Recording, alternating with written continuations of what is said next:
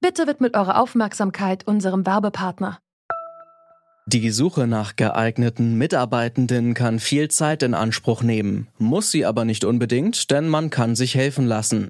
Zum Beispiel mit den Premium-Stellenanzeigen von Indeed, denn damit wird eure Stellenanzeige in der Suche sichtbarer und Bewerberinnen und Bewerber werden schneller auf euch aufmerksam. Indeed schenkt euch jetzt 75 Euro Startguthaben für eure Premium-Stellenanzeigen. Klickt dazu auf den Link in den Show Notes. Es gelten die AGB.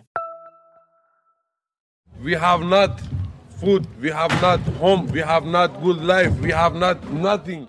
Das sagt der Iraner Iman Ameni, der in dem bosnischen Geflüchtetenlager Lipa untergebracht ist, hier im Gespräch mit der Journalistin Andrea Beer der Sendung Europa heute vom Deutschlandfunk. In dem Lager in der Nähe der Stadt Bihać ist die Situation katastrophal. Das Lager ist nach einem Brand im Dezember geräumt und nur provisorisch wieder aufgebaut worden. Gerade jetzt im Winter ist das ein großes Problem. Die Menschen, die in Bosnien festsitzen, wollen in die EU, aber wer ist für sie verantwortlich? Es ist Donnerstag, der 21. Januar und ich bin Amelie Baerboth. Hallo.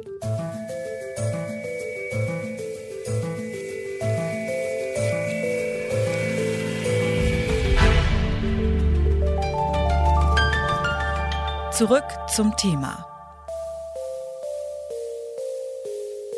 Viele Grenzen, beispielsweise in Serbien, sind für Geflüchtete auf dem Weg in die EU mittlerweile nicht mehr passierbar. Darum verlagert sich ihr Weg in andere Länder, zum Beispiel nach Bosnien. Dort halten sich im Moment 8000 Geflüchtete auf. Das sind die Angaben der EU. Möglicherweise sind es mehr. Im bosnischen Camp Lipa, nahe der Grenze zu Kroatien und damit zur EU, sitzen derzeit wohl 1300 von diesen Menschen fest. Aktiv unterstützt werden die Menschen in Lipa vor allem von lokalen Ehrenamtlichen und gemeinnützigen Organisationen, etwa von HELP, Hilfe zur Selbsthilfe.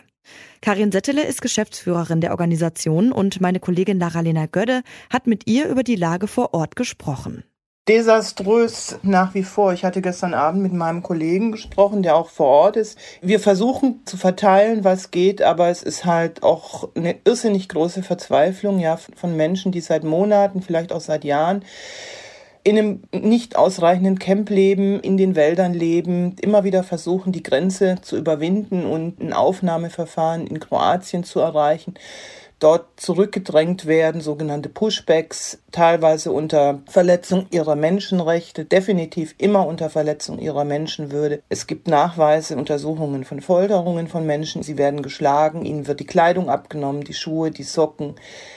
Es ist unbeschreiblich und das an der Außengrenze von Europa. Und natürlich haben wir in Serbien eine ähnliche Situation, die wiederum auch eine Grenze zu Kroatien und zu Ungarn haben. Sie haben ja lange in Bosnien-Herzegowina gearbeitet und kennen ja auch die Region da um Lipa. Warum erhalten die Geflüchteten da nur so wenig Hilfe? Wessen Schuld ist das Ganze eigentlich? Also zum einen haben wir in Bosnien ein sehr diffiziles politisches System, das nach dem Krieg entstanden ist, das Dayton-Abkommen, was ein, naja, ein Waffenstillstandsabkommen eigentlich ist im Jargon. Äh, es ist aber nicht wirklich ein Friedensvertrag und jede auch noch so kleine Kriegspartei oder Ethnie oder Kommune hat in diesem Friedensvertrag was zu sagen gekriegt, sonst hätte man die Befriedung nicht hingekriegt. Das heißt, ich habe eine relativ schwache Zentralregierung in Sarajevo der serbische Landesteil stellt sich total gegen die Aufnahme von Flüchtlingen. Äh, die sagen, damit haben wir nichts zu tun. Die Föderation, die Zentralregierung sagt, ja, wir nehmen Flüchtlinge sicherlich auch im Hinblick, dass sie natürlich in die EU wollen.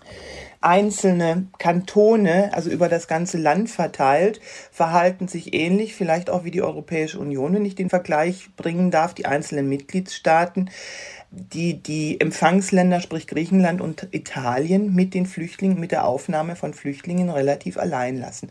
Die EU hat ja vor kurzem nochmal 3,5 Millionen Euro nach Bosnien gesendet. Seitdem hat sich dort nicht mehr viel getan. Brauchst da mehr Geld oder reicht Geld oder was muss Ihrer Ansicht nach da passieren, dass eine Veränderung eintritt?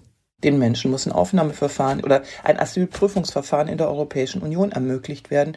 Und natürlich vor Ort müssen menschenwürdige Unterkünfte, menschenwürdiges Leben für die Flüchtlinge gewährt werden. Von daher muss es eine, eine Aufnahmebereitschaft im ganzen Land gehen, aber die zentrale Regierung ist nicht in der Lage, das durchzusetzen. Kann sich Bosnien also nicht auf eigene Faust um die Situation kümmern? Doch, sagt Johann Sattler. Er ist EU-Sondergesandter für Bosnien-Herzegowina und findet, dass für die Geflüchteten in Bosnien schon einiges erreicht worden ist. Ich habe ihn gefragt, wie er die Lage einschätzt. Wir hatten vor drei Wochen eine dramatische Situation mit 1500 äh, Migranten, Flüchtlingen plötzlich auf der Straße, weil Flüchtlingslager geschlossen wurde. Wir haben es geschafft, die letzten Wochen die, die Lage deutlich zu entschärfen. Wir haben jetzt über 1000 in beheizten Zelten untergebracht. Problem ist allerdings nach wie vor, dass wir einige hundert haben, die in äh, verlassenen Gebäuden äh, beziehungsweise in, äh, in wilden Camps rund um Bihać äh, herumhausen. Und darum geht es jetzt diese Leute sicher unterzubringen. Das Hauptproblem, um auf Ihre Frage zurückzukommen, in Bosnien-Herzegowina ist der fehlende politische Wille, zu Lösungen zu kommen. Ähm, das äh, Problem liegt auch darin, dass nur zwei kleinere Gebiete in Bosnien-Herzegowina äh, Flüchtlinge beherbergen. Das ist das einerseits Unasana-Kanton im Nordwesten, Bihać, und zweitens der Kanton Sarajevo. Was es braucht hier ist eine politische Lösung, damit eben diese, diese Flüchtlingslast auf das ganze Land verteilt wird. Und äh, da schließt auch meine nächste Frage an. Wer trägt denn die Verantwortung für die Situation vor Ort? Lipa liegt in Bosnien. Bosnien gehört nicht zur EU, aber die EU zahlt ja eben viele Hilfsgelder. Die Hauptverantwortung liegt bei den bosnischen Behörden. Es gibt äh, Verpflichtungen, die Bosnien-Herzegowina eingegangen ist, äh, mit der Ratifikation von UN-Konventionen über die Behandlung, humane Behandlung von Flüchtlingen. Äh, Bosnien-Herzegowina ist ein Anwärter auf die Mitgliedschaft. Auch aus dieser Beziehung ergeben sich Verpflichtungen für Bosnien-Herzegowina, sich zu sorgen um diese Flüchtlinge und Migranten. Es geht nicht um Hunderttausende Menschen. Man muss sich vor Augen führen, es geht hier um 8000 Menschen für ein relativ großes Land wie Bosnien-Herzegowina. Das muss machbar sein. Was wir allerdings tun von unserer Seite, seitens der EU, aber auch von Mitgliedstaaten, auch Deutschland hilft hier mit, ist, dass wir finanziell unter die Arme greifen, um eben diese Last äh, gemeinsam zu stemmen.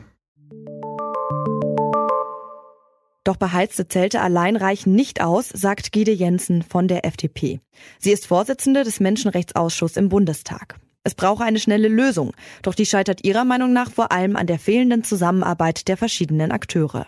Also grundsätzlich muss man sagen, dass die Zuständigkeiten aus meiner Sicht eines der größten Probleme darstellt, beziehungsweise das gegenseitige Wegschieben von Verantwortung. Das heißt, es ist einerseits nicht die alleinige Aufgabe der Europäischen Union dafür zu sorgen, dass beispielsweise die Menschen in menschenwürdigen Bedingungen leben können, unabhängig davon, ob diese Lager sich hinter oder vor der EU-Außengrenze befinden. Aus meiner Sicht ist die größte Herausforderung wirklich mit vielen verschiedenen Ebenen, denn auch in Bosnien beispielsweise finden föderale Strukturen statt. Das heißt, auch die Kommunen, die sogenannten Kantone, sind zuständig und die EU im Beispiel jetzt die ähm, internationale ähm, Organisation für Migration und Flüchtlinge auf UN-Ebene und eben auch der Staat Bosnien ist da zuständig. Und wenn diese Ebenen und die Kommunikation nicht funktioniert, dann ist das ein Problem, was so nachhaltig ist, dass am Ende da zum Beispiel dazu führt,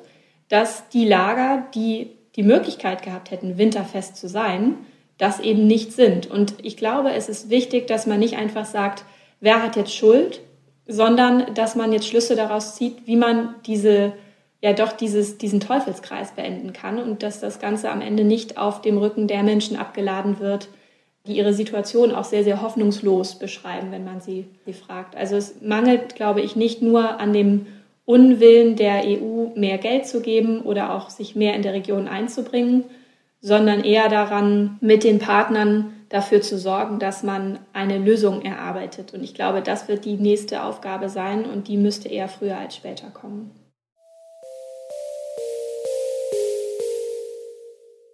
Wir haben uns heute gefragt, wer verantwortlich ist für die Situation im Camp Lipa.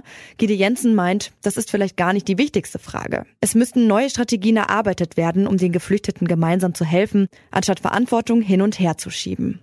Das war's von uns für heute. Wenn euch zurück zum Thema gefällt und ihr unsere Arbeit unterstützen wollt, dann folgt oder abonniert uns doch gerne. An dieser Folge mitgearbeitet haben Max Königshofen, Alea Rentmeister, Charlotte Nate, Anton Burmeister, Lara-Lena Gödde und Andreas Popella. Chefin vom Dienst war Gina Enslin und ich bin Amelie Baerwood. Macht's gut und bis bald. Zurück zum Thema vom Podcast Radio Detektor FM.